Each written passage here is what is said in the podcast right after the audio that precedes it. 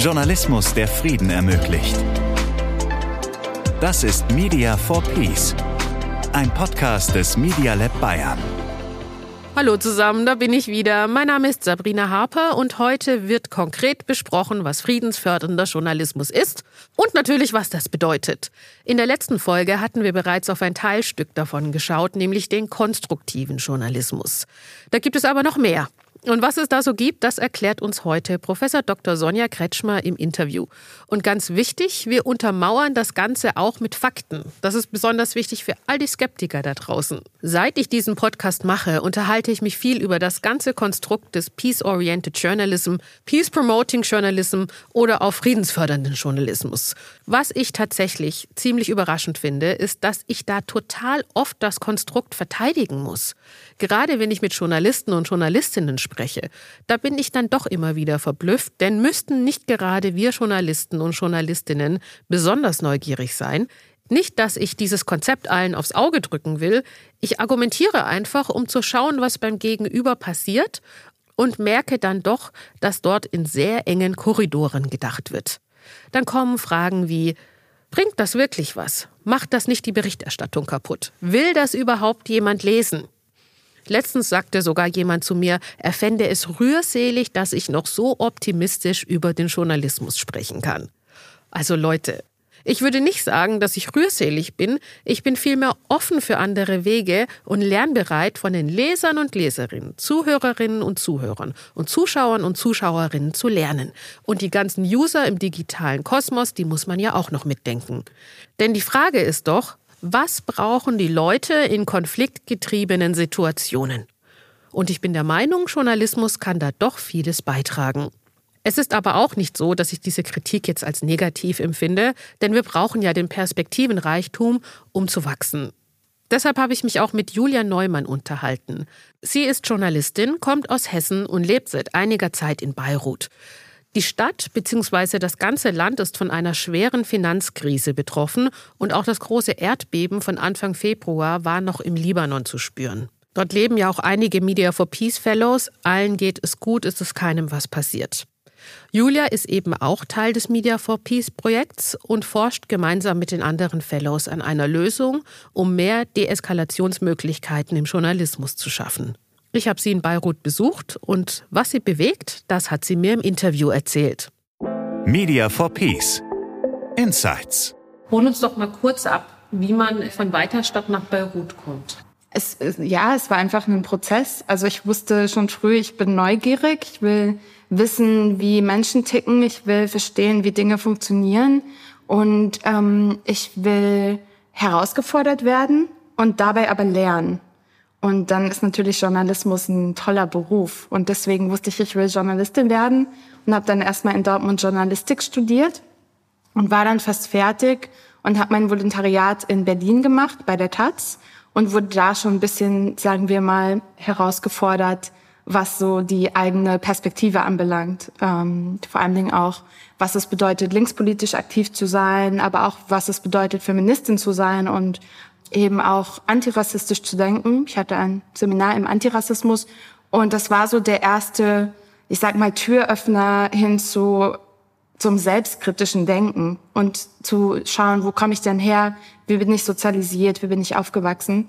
Und dann fing das an, dass ich dachte, okay, ich muss irgendwie raus in die Welt, um mehr zu erfahren und mehr zu lernen und mich selbst auch besser kennenzulernen und kennenzulernen, wie ich so ticke und was da die Einflüsse waren. Also erstmal so, so eine Art Selbsterfahrungsprozess, was ja erstmal sehr egoistisch ist. Dann habe ich entschieden, in Marokko zu studieren für ein Jahr. Und das war so der Punkt, in dem mir dann wirklich vor Augen geführt wurde, wie rassistisch Deutschland ist, wie rassistisch unser Bild noch ist, leider, wie rassistisch auch mein Weltbild war und wie eurozentristisch das war. Und das war dann so der springende Punkt, wo ich dachte, ja, das möchte ich machen, da möchte ich im Journalismus hin, da will ich was verändern. Also auch wirklich kritisches Weißsein und äh, antikolonialistische Perspektiven mit in den Journalismus einbringen. Und gleichzeitig habe ich Arabisch angefangen zu lernen und fand es eine tolle Sprache und wollte das weitermachen. Und so bin ich in den Libanon gekommen, weil ich dann im Master Soziologie und Geschichte des, ähm, der MENA-Region studiert habe. Mit einem Umweg über Kairo dann in Beirut geblieben. Du bist sehr interessiert eben an dieser ich nenne es mal arabisch-afrikanischen Kultur, wenn ich das richtig verstehe. Und du hast jetzt eben gesagt, äh, dass wir in Deutschland da noch sehr äh, rassistisch geprägte Stereotype haben. Wenn man das jetzt auf die Medien bezieht, also rassistisch ist jetzt ein hartes Wort, magst du noch mal ein bisschen erklären, was du damit meinst? Ja. Ich finde es gar nicht so ein hartes Wort. Ich finde, es trifft es sehr gut. Also erstmal, ich bin interessiert an arabischen Kulturen, nicht afrikanischen. Ähm, und ich würde sagen Kulturen, weil es gibt 22 Länder, in denen Arabisch eine anerkannte Sprache ist. Und die sind ganz verschieden und die Kulturen sind sehr verschieden. Und die Frage war rassistisch. Was du genau meinst mit ähm, rassistisch im Medienkontext? Mhm. Ist es die Berichterstattung darüber? Ist es die Wortwahl? Also die Berichterstattung, die ich gesehen habe ähm, und die ich so beobachtet habe, war sehr stereotyp und sehr einseitig. Also es ging oft darum, dass die arabischen Frauen unterdrückt seien und zudem ja auch alle, ob sie nun äh, weiß sind oder nicht weiß sind, irgendwie eine Meinung haben. Also ein sehr ähm, symbolträchtiges, heiß diskutiertes Symbol. Ähm, und gleichzeitig die arabischen Männer immer dargestellt werden als die Machos, die Unterdrücker, die Despoten, äh, die Autokraten, also ganz oft in einer machtvollen Position und dass es eben wenig Nuancen dazwischen gab. Also es gab wenig selbstbestimmte arabische Frauen in den Medien, genauso wenig wie arabische LGBTQI plus abgebildet wurden. Und wenn, dann wurden sie als KämpferInnen oder VorreiterInnen abgebildet, als einer oder eine, die Mutigen unter vielen, die sich ähm, der, der Restriktion irgendwie stellen. Und das hat mich sehr gestört, dass es da nicht darüber hinausgeht und ähm, dass diese Nuancen nicht deutlich werden. So, jetzt hast du die Möglichkeit, du äh, lebst jetzt schon länger in Beirut. Wie, wie sieht das denn in deiner Realität aus? In meiner Realität. Also ich würde sagen, in dem Journalismus, den ich mache, versuche ich natürlich ein ähm, komplexeres Weltbild zu vermitteln, auch wenn es das schwer ist, weil natürlich wir haben begrenzt Platz und wir müssen Dinge, die sehr komplex sind, erklären und einordnen und das in einer sehr schnell, schnelllebigen Zeit und natürlich schnelllebigen Medienzeit auch.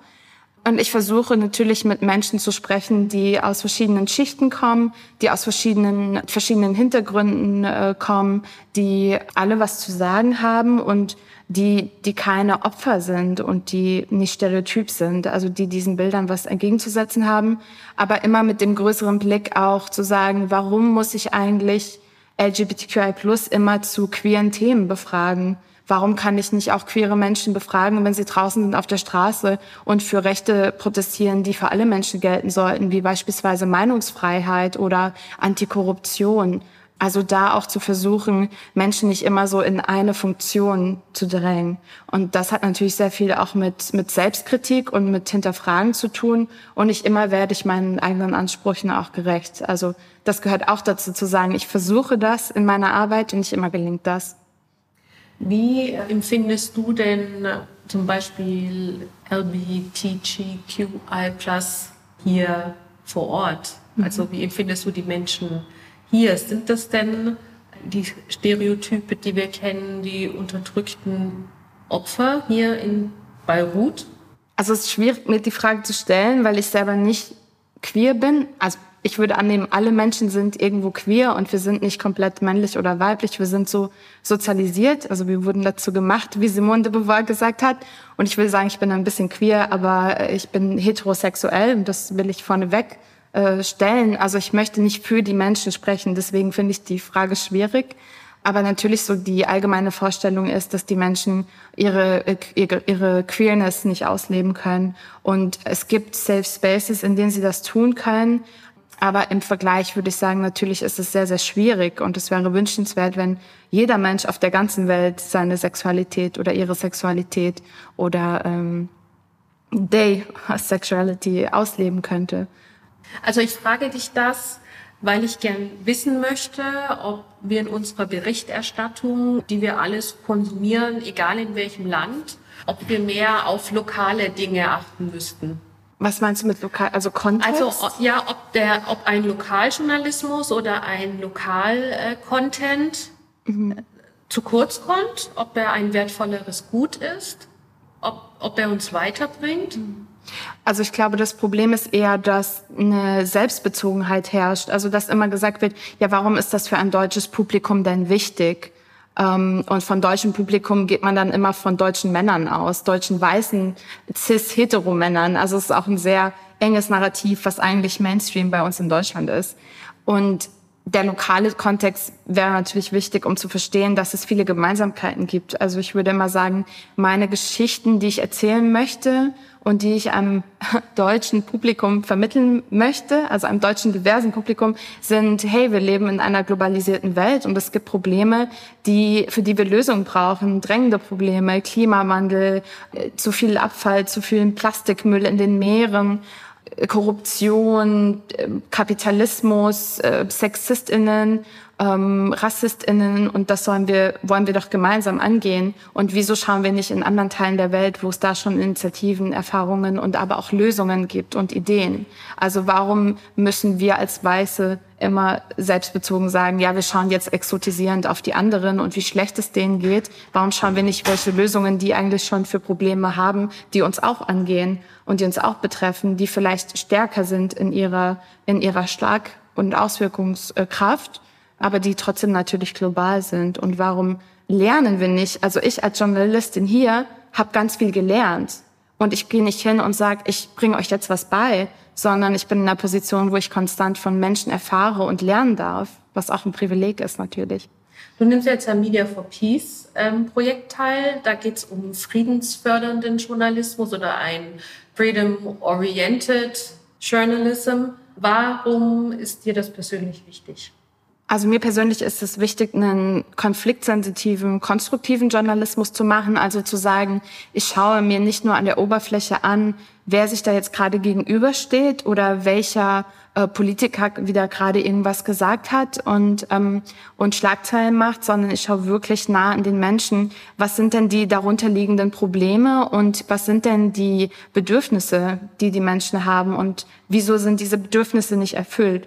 Und im nächsten Schritt dann, wie können denn diese Bedürfnisse erfüllt werden? Was wäre ein kleinster gemeinsamer Nenner? Was müsste passieren, um äh, beispielsweise aus einer Wirtschaftskrise zu kommen? Was müsste passieren, um den Armen wirklich zu helfen? Was müsste passieren, damit wir den Klimawandel oder die Klimakrise noch eindämmen können und so weiter? Wie viel Handlungsbedarf siehst du auf dem Weg zu einem Peace-Oriented Journalism? Sehr viel, weil dieser Ansatz total gegen das steht, wie Medien im Moment gemacht werden. Also im Moment werden Medien so gemacht, dass es natürlich aufmerksamkeitsheischend ist, dass Leute klicken sollen, dass Leute dranbleiben sollen, ähm, negative Gefühle werden geweckt und im Endeffekt lässt man das Publikum mit so einer Hoffnungslosigkeit zurück. Also selbst ich, die in den Medien arbeite, bin manchmal so, dass ich sage, ich möchte die Nachrichten nicht schauen, ich möchte, ich möchte mir das nicht antun, weil ich weiß, dass es meiner psychischen Gesundheit sehr schadet. Und dieser Ansatz geht eben diesen schweren Weg zu sagen, hey, wir, wir schauen jetzt wirklich mal tiefgründiger, wir nehmen uns Zeit, wir analysieren das und wir schauen wirklich, was doch eigentlich darunter liegt. Und ja, so dig deeper, wir, wir graben jetzt mal tiefer. Und das kostet Zeit und Energie, aber es ist auch sehr bereichernd. Und diese Zeit und Energie wird aber nicht bezahlt. Und damit steht eben dieser Ansatz, gegen all das, wie es gerade im Journalismus funktioniert. Es geht um Schnelligkeit, es geht um Geld, ähm, es geht darum, die Leute, sagen wir mal so mit niederen Trieben, mit Sensationsgier an der Stange zu halten. Was ist dein Wunsch für die Zukunft? Dass mehr JournalistInnen umdenken und ähm, sich trauen, auch mit ihren RedakteurInnen, ich würde sagen, zu reden und zu diskutieren und für diesen Ansatz einzustehen und es einfach mal ausprobieren. Und natürlich aber auch argumentieren, dass dieser Ansatz sehr wichtig ist, sehr professionell ist. Also es ist nicht nur alles Glitzer und Glimmer und irgendwie jetzt äh, äh, Heiterkeits-Positivjournalismus, sondern es ist wirklich ein sehr professioneller Journalismus. Und da würde ich mir wünschen, dass das in mehr Medienhäusern ankommt. Vielen Dank, Julia. Bitte. Das ist ein interessanter Blickwinkel und ich glaube, Julia hat da einige Punkte genau identifiziert und adressiert. Wie ein deeskalierender Ansatz im Journalismus Wirkung zeigt, wird bereits erforscht. Es gibt einiges an Literatur, findest du auch in den Show Notes und den Rest erklärt uns jetzt Professor Dr. Sonja Kretschmer. Media for Peace. Ganz nah dran. Hallo Sonja, ich freue mich, dass du Zeit für uns findest. Du bist ja Projektleiterin bei Media for Peace von Seiten der Universität der Bundeswehr München und betreust das Projekt schon seit einiger Zeit. Was war denn damals der Initialgedanke, als das Projekt gestartet ist? Tatsächlich stand am Anfang eine persönliche Begegnung. Ich habe mit einem Oberst gesprochen über die Kommunikation der Bundeswehr in Afghanistan. Er hat mir dann davon erzählt, ähm, was in dem Regional Media and Information Center so gemacht wird. Und äh, ich habe gefragt, ob die Kommunikation dann auch in Richtung auf eine Friedensförderung ausgerichtet sei. Er meinte, nein, das äh, haben sie eigentlich gar nicht so auf dem Schirm. Und dann hat mich dieses Thema nachher eigentlich gar nicht mehr losgelassen. Und ähm, ich habe weiter darüber nachgedacht, warum gibt es eigentlich so wenig Kommunikation in Kriegs- und Konfliktregionen, die als Ziel auch Friedensförderung haben. Und dann natürlich äh, habe ich auch über die nächste Frage nachgedacht, wie könnte das denn überhaupt aussehen, so eine optimale Kommunikation, die Frieden fördert. Und da arbeiten wir jetzt ja so ein bisschen dran. Bevor wir da aber einsteigen, wir sprechen immer von friedensförderndem Journalismus. Mich würde jetzt interessieren, was bedeutet denn das für dich? Tatsächlich ist der Begriff des äh, Peace Journalism, also des Friedensjournalismus, schon ein Begriff, den es seit den 60er Jahren gibt. Laut Definition ist es eine besondere Form des sozial verantwortlichen Journalismus, der eben dazu beiträgt, dass Konflikte friedlich gelöst werden können. Es gibt da noch eine Erweiterung des Konzepts, zum Beispiel konfliktsensitiven Journalismus. Das wird auch oft synonym verwandt. Und der betont dann nicht so stark diese anwaltschaftliche Zielsetzung. Und ein Überbegriff ist dann zum Beispiel auch konstruktiver Journalismus, der generell nach Lösungen sucht, also nicht nur auf Konflikte fixiert ist. Wir haben in unserem Forscherteam jetzt die Begriffe weitergedacht und ähm, friedensorientierter Journalismus ist sowohl konfliktsensitiv betont natürlich auch den Bedarf nach Frieden und Nachhaltigkeit, gibt Menschen eine Stimme, die über Lösungen nachdenken. Und ähm, speziell in unserem Projekt haben wir natürlich auch neue Entwicklungen äh, wie die Digitalisierung auf dem Schirm und schauen, was in dieser Kombination von diesen beiden ähm, Begriffen erreicht werden kann. Jetzt haben wir die Definition und den Initialgedanken dahinter gehabt. Wenn wir jetzt nochmal konkret werden, welche Rolle spielt denn ein Journalismus, der friedensfördernd wirken soll? Wir schauen uns das ja zum Beispiel im aktuellen Projekt in Afghanistan und im Libanon genauer an. Also zum einen trägt er natürlich erstmal zur Meinungsbildung äh, bei und natürlich hat er da auch beim gesellschaftlichen Einfluss, der ein Ziel des friedlichen Zusammenleben hat, auch eine aktive Rolle. Im Moment haben wir aber natürlich generell das Problem, dass wir Situationen wie Politikverdrossenheit oder News Avoidance, die Übersättigung mit schlechten Nachrichten haben. Das heißt, wir sehen einen Nachrichteneskapismus, der sich zum Beispiel gerade auch daran zeigt, dass viel jüngere Leute Nachrichten vermeiden oder auch weniger konsumieren. Da kann ein Konzept wie unseres natürlich auch entgegenwirken, denn es ist ja ein Journalismus, der nach Lösungen sucht, der Bedingungen für Frieden skizziert und das kann natürlich auch ähm, eine andere Form der Mediennutzung auch nach sich ziehen. Ich bin natürlich weniger niedergeschlagen, wenn ich denke, hey, da gibt's ja einen tollen Ansatz, da gibt es schon Leute, die in Richtung Frieden denken, die sich mit Lösungen auseinandersetzen und ähm, sich dafür auch einsetzen. Das ist dann natürlich ähm, auch etwas, was einen nach diesem Konsum von Journalismus und Nachrichten möglicherweise eher hoffnungsvoller in die Zukunft sehen lässt. Jetzt gibt es einen großen Kritikpunkt. Ich glaube, den hörst du jetzt auch nicht zum ersten Mal. Journalismus soll ja neutral sein und soll Informationen bereitstellen. Wenn wir jetzt äh, darüber nachdenken, dass ähm, friedensfördernd oder friedensorientiert bereitzustellen, dann werden wir ja in der Redaktion quasi schon überlegen, welchen Fakt geben wir preis, welchen nicht. Ist es dann nicht ein Zielkonflikt im Journalismus, wenn wir friedensorientiert arbeiten? Natürlich muss man Journalismus gegenüber politischem Aktivismus abgrenzen. Das ist ganz klar. Journalisten dürfen sich nicht aktiv in Konflikte einmischen. Das ist auch nicht ihre Aufgabe und sie sind auch keine Sozialarbeiter, ganz klar. Aber natürlich hat Journalismus auch eine andere Aufgabe als eine reine Chronistenpflicht von Ereignissen. Das äh, nimmt beispielsweise auch jede Lokalredaktion in Deutschland wahr. Also zum Beispiel die Aufgabe, Konfliktpartner zum Beispiel an einen Tisch zu bringen, um über lokale politische Themen zu diskutieren, gemeinsam nach Lösungen zu suchen. Redaktionstische ist eine ganz allgemeine Form von Journalismus, sowohl auf lokaler als auch auf bundesweiter Ebene. Und hier entsteht auch kein Zielkonflikt. Es ist ja gerade die Aufgabe von Journalismus, nicht nur ein Ereignis zu dokumentieren und zu sagen, fünf Tote, drei Verletzte, sondern auch zur politischen Meinungs- und Willensbildung von Menschen beizutragen, auch in einer aktiven Rolle. Also wenn ich dich richtig verstehe, geht es eben darum, die Aufgabe des Journalismus weiterzudenken und nicht an einer vorherigen Stelle etwas wegzulassen. Ja, ähm, ich würde sagen, Journalismus in seiner ganzen Bandbreite, die er äh, ja besitzt, auch äh, mit Inhalten zu füllen. Also zum einen natürlich zu dokumentieren, was ist passiert, aber natürlich darüber hinaus auch, wie gesagt, zur Meinungs- und Willensbildung, die gerade in Konflikten und Kriegen ja von sehr zentraler Bedeutung ist, beizutragen. Sonja, du kommst ja aus der wissenschaftlichen Ecke, beschäftigst dich viel auch mit Evidenz. Wie steht es denn um die Evidenz bei friedensförderndem Journalismus? Hast du uns da äh, konkrete Studien oder ein Beispiel? Ja, es gibt eine Reihe von ähm, Studien, von McGoldrick und Lynch und Co-Autoren oder von Jankovic und C. Hygits Clancy, ähm, noch neuere. Da geht es letztendlich darum, die arbeiten zum Beispiel mit Experimenten, mit Vergleichen von psychologischen Auswirkungen, wenn Nutzer ähm, beispielsweise eher Kriegs- oder Friedenjournalismus nutzen.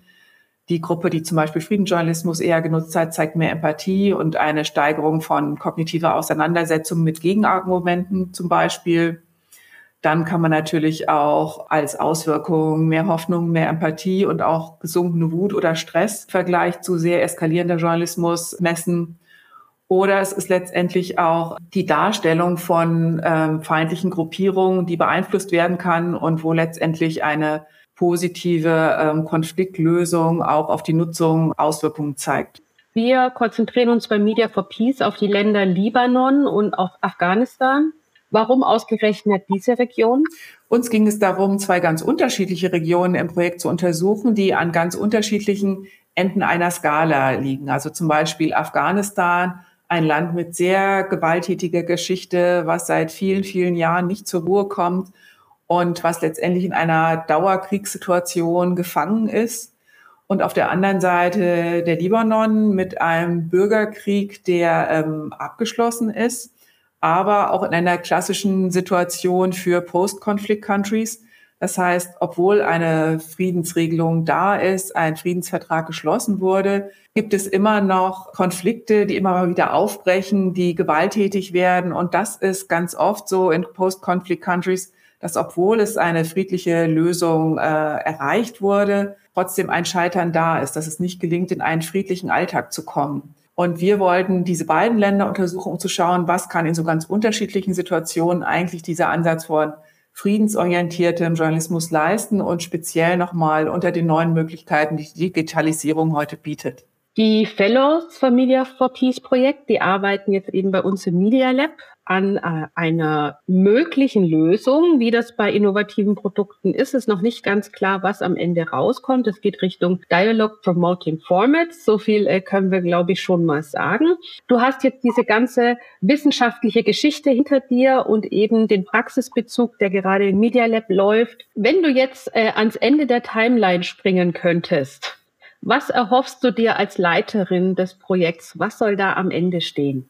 Ich denke, ähm, das ganz Besondere an diesem Projekt ist, dass es nicht nur eine wissenschaftliche Zielsetzung hat, sondern dass wir eine Kombination von Wissenschaft und Praxis haben und deshalb auch das Ergebnis ähm, zweiseitig sein wird. Also zum einen natürlich Forschungsergebnisse. Wir haben uns Forschungsfragen gestellt und äh, natürlich gefragt, wie kann Journalismus friedensfördernd arbeiten, der neue Möglichkeiten der Digitalisierung nutzt. Das ist natürlich der eine Bereich, aber ganz oft ist ein Kritikpunkt ja an Journalismus praxisfern ist. Und das Spannende an diesem Projekt ist, dass ähm, genau das unser Ziel ist, letztendlich die Forschung in die Praxis mit reinzunehmen und auch unser praktisches Produkt, was wir erstellen, wissenschaftlich zu evaluieren. Das heißt, am Ende steht auch ein Prototyp eines journalistischen Produkts. Und im Idealfall können wir das durch eine wissenschaftliche Begleitung und Bewertung dann auch so optimieren, dass wir am Schluss eine Blaupause für friedensfördernden Journalismus haben in Kriegs- und Konfliktregionen. Ähm, wenn ich mir weiter Dinge wünschen darf, dann würde sich daraus ein Start-up gründen, das Thema weiter verfolgen und wir könnten global Impulse für Kriegs- und Konfliktregionen geben, die friedensfördernd eingesetzt werden können. Vielen Dank, Sonja, dass du uns da ein bisschen hast teilhaben lassen und für deine Zeit hier äh, für dieses Interview, denn ich weiß, du bist immer viel, viel unterwegs. Sehr gerne. Friedensförderung im Journalismus kann also vielfältig aussehen. Und er wirkt. Das haben wir jetzt mitgenommen. In der kommenden Folge spreche ich mit Ali aus Afghanistan und Masja aus Berlin über dialogfördernde Formate, um damit Barrieren abzubauen. Wir hören uns wieder in zwei Wochen. Mein Name ist Sabrina Harper und bis dahin bleibt neugierig und lernbereit. Media for Peace der Podcast für friedensorientierten Journalismus. Eine Produktion des Media Lab Bayern. Media for Peace ist eine Kooperation mit dem DTEC BW, Zentrum für Digitalisierungs- und Technologieforschung der Bundeswehr und der Universität der Bundeswehr München.